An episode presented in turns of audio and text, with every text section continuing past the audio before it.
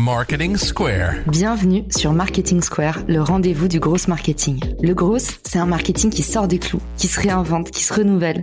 C'est aussi un mindset qui repose sur l'envie de se dépasser, de se détacher de ses opinions une bonne fois pour toutes et d'apprendre en continu. Si tu te reconnais dans cette description, que tu sois débutant ou expert, abonne-toi. Ce podcast va devenir ton meilleur allié. Ce podcast est rendu possible par Richmaker, la plateforme que j'ai lancée pour permettre enfin aux marques de monter des partenariats qui fonctionnent. Identifier un partenaire stratégique, faire le plein d'idées de partenariat et surtout performer ensemble et collectivement. Si cette vision vous parle, rendez-vous sur richmaker.com et bon épisode. Bonjour à tous et bienvenue dans ce nouvel épisode de Marketing Square. Aujourd'hui, on va parler prestance, on va parler aura, on va parler charisme, on va parler des cinq clés pour augmenter sa confiance en soi. Je suis accompagnée de Aubry Mispollet, qui est l'auteur du livre Déchaînez-vous, que tu m'as gentiment envoyé, Aubry. On s'est rencontrés à New York il y a dix ans.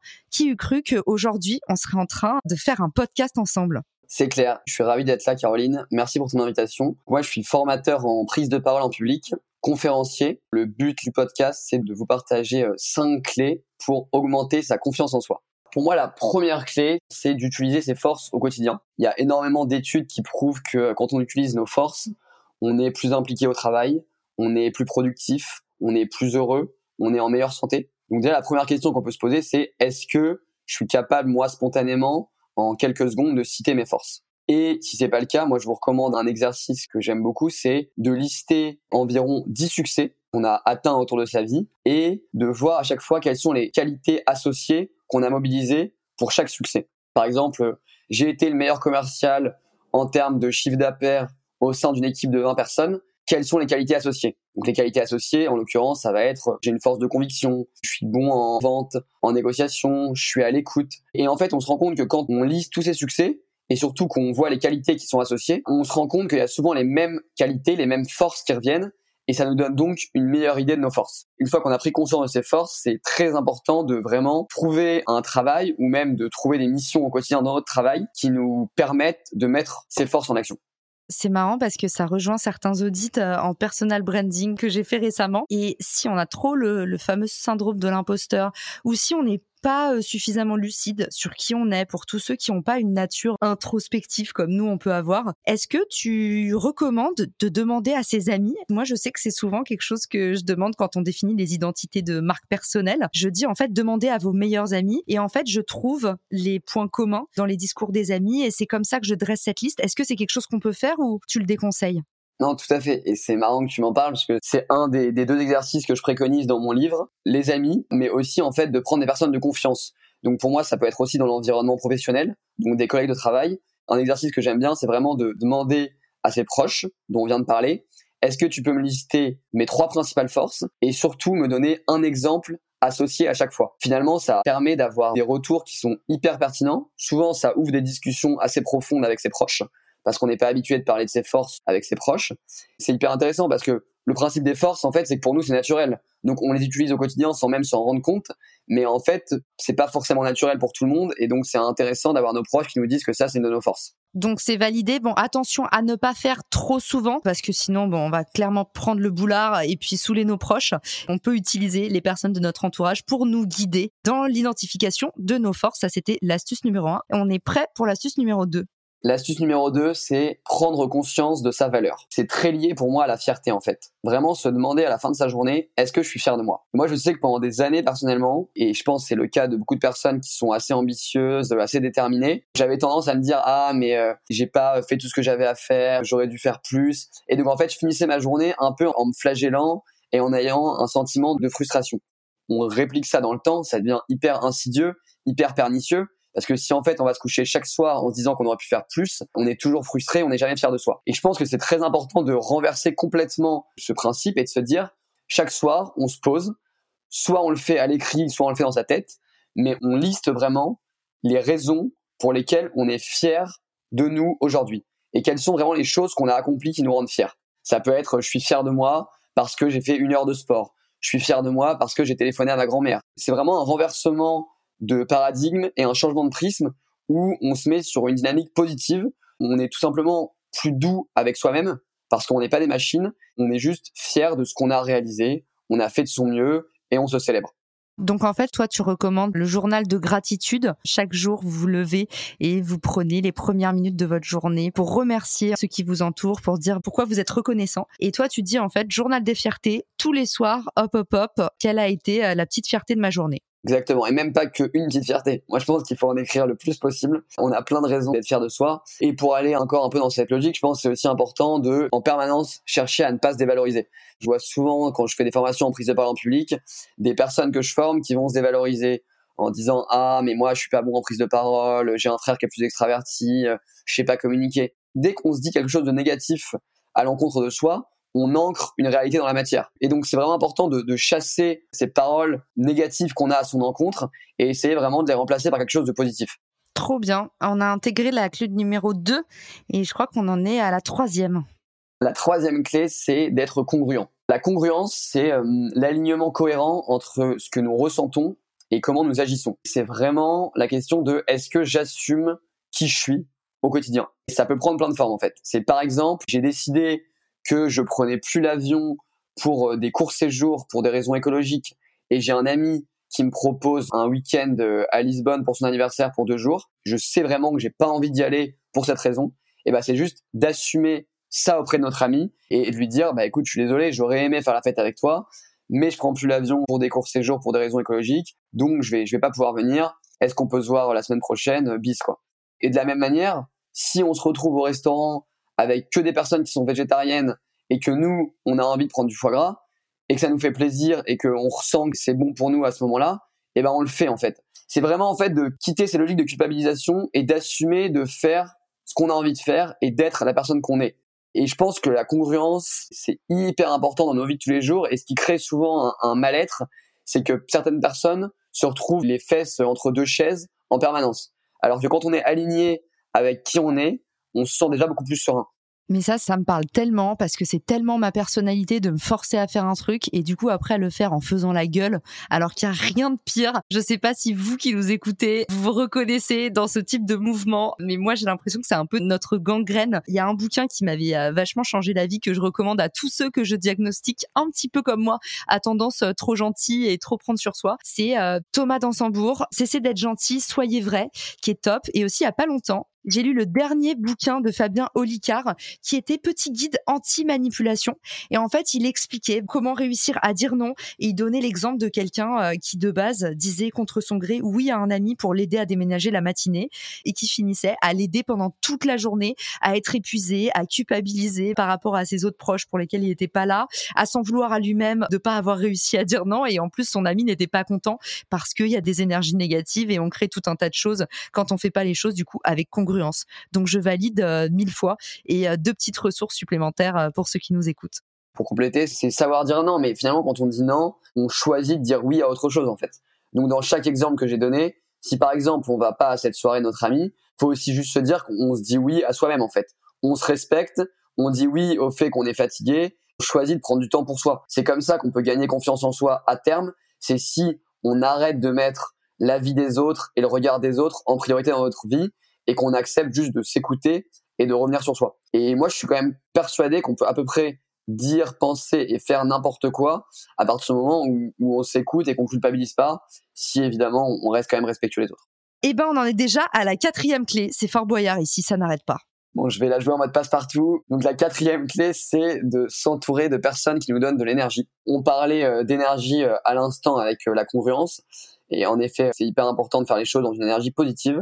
Je sais que moi, il m'arrivait de voir des gens par le passé et régulièrement, quand je les quittais, je sentais en fait que j'étais pas bien. C'est-à-dire que j'étais mieux avant de les voir qu'après les avoir vus. Donc ces personnes me plombaient un peu le moral, soit elles me renvoyaient à des peurs, soit elles créaient de l'anxiété chez moi. Et c'est finalement pas ce qu'on a envie de ressentir quand on passe du temps avec quelqu'un. C'est pour ça que je préconise un exercice qui, moi, m'a beaucoup aidé. C'est de faire une liste de personnes quand on les voit, on sent vraiment qu'on est reboosté. C'est-à-dire qu'elles nous donnent de l'énergie, on a des nouvelles idées, on est heureux, on s'est reconnecté euh, à l'être humain et on se sent bien.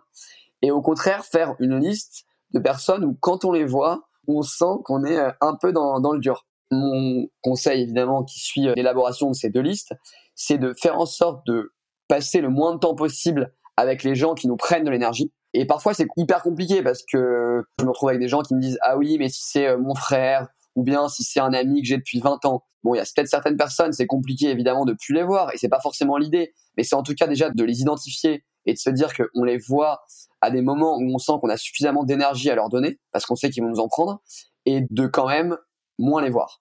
En revanche, le deuxième conseil, c'est les gens qui nous donnent de l'énergie, faire en sorte de les voir beaucoup plus. Quelque chose pour moi qui est important, c'est de se dire en fait que la vie c'est un changement permanent. Et c'est pas parce qu'on connaît quelqu'un depuis six mois, on a un coup de cœur amical et on dit qu'elle nous donne beaucoup d'énergie qu'il faut se dire ah ouais mais en même temps cet ami je le connais depuis 15 ans donc euh, c'est normal de voir cet ami.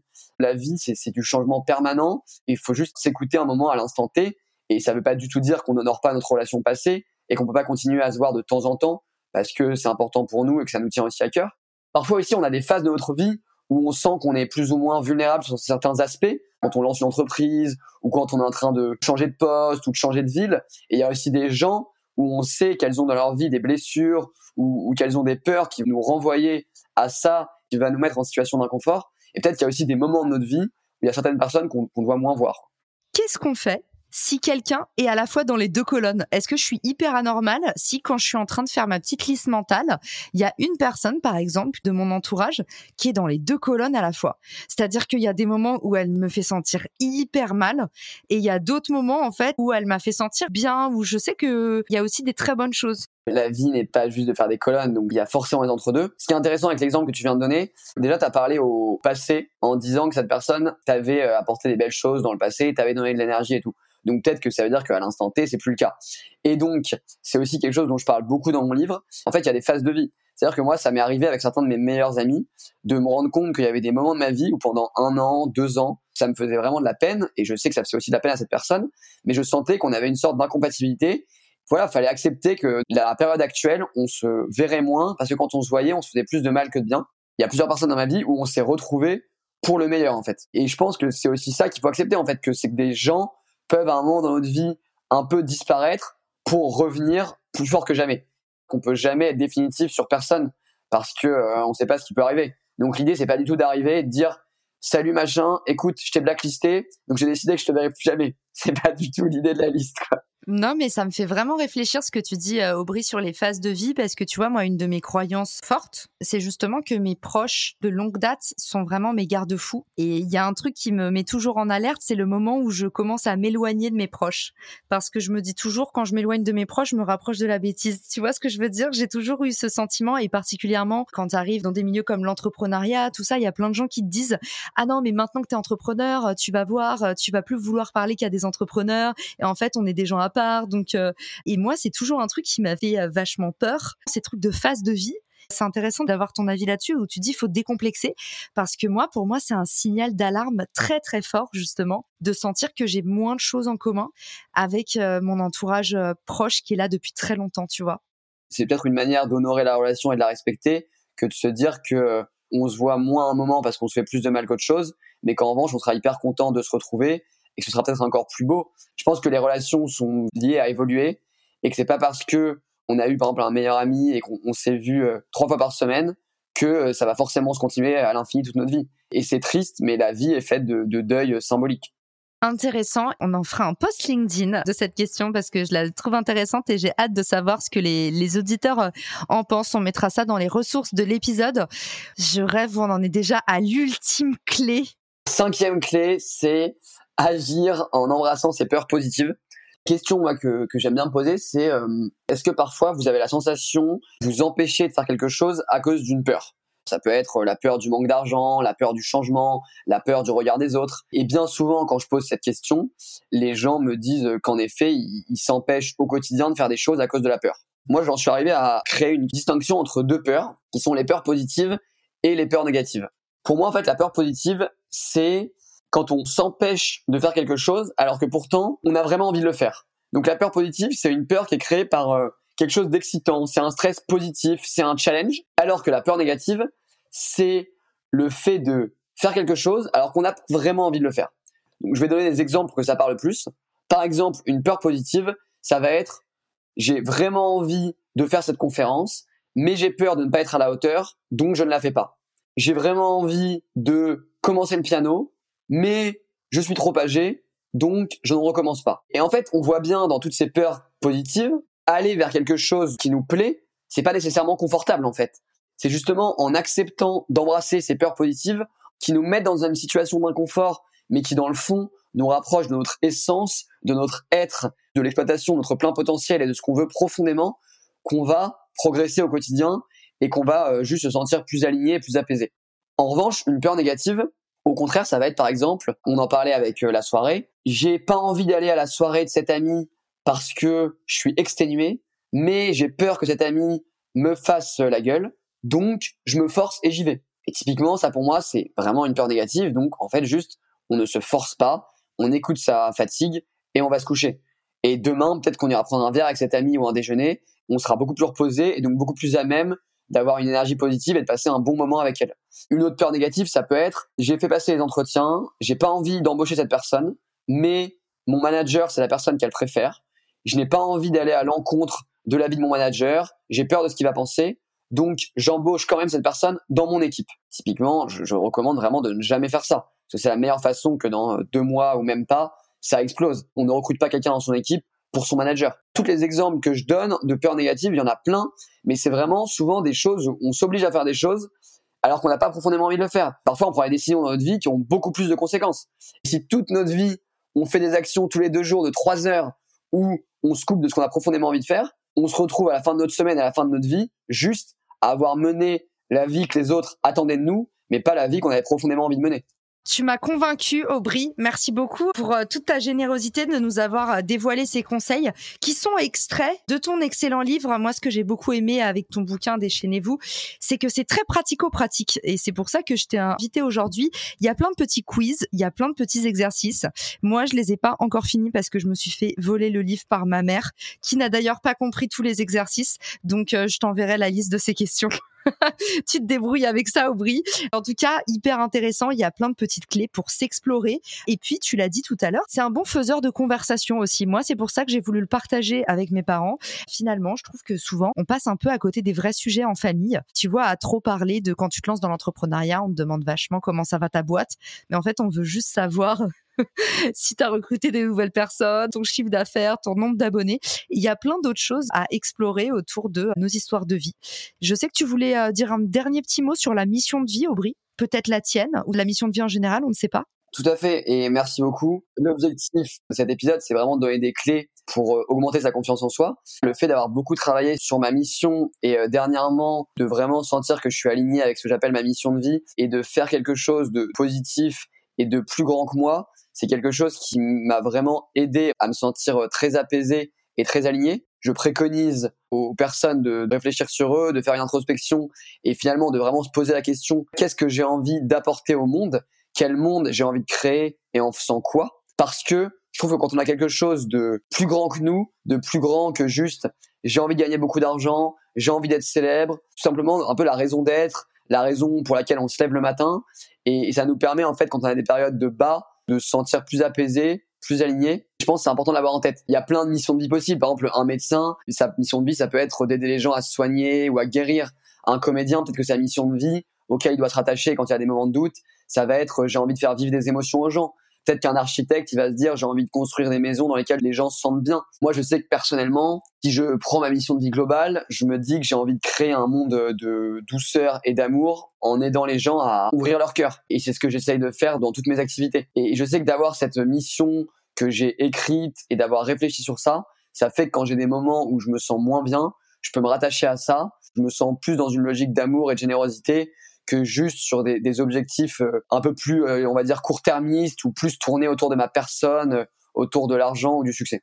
Je sens que tu vas avoir un courrier des fans de l'enfer. Tu as intérêt à bien surveiller ta boîte aux lettres dans les jours qui viennent, Aubry, parce que je sais qu'il y a beaucoup d'auditeurs qui vont être touchés par tes paroles. En tout cas, moi, c'est mon cas. Merci d'être venu nous partager tout ça. Bravo pour ton livre. Je suis hyper fière de ce que tu es devenu et ça me fait euh, hyper plaisir de recroiser ton chemin. Tu vois, on parlait de, de chemin de vie. Je mettrai le lien pour se procurer ton bouquin dans les ressources de l'épisode. On fera un petit post LinkedIn pour tous ceux qui ont des questions et qui veulent échanger.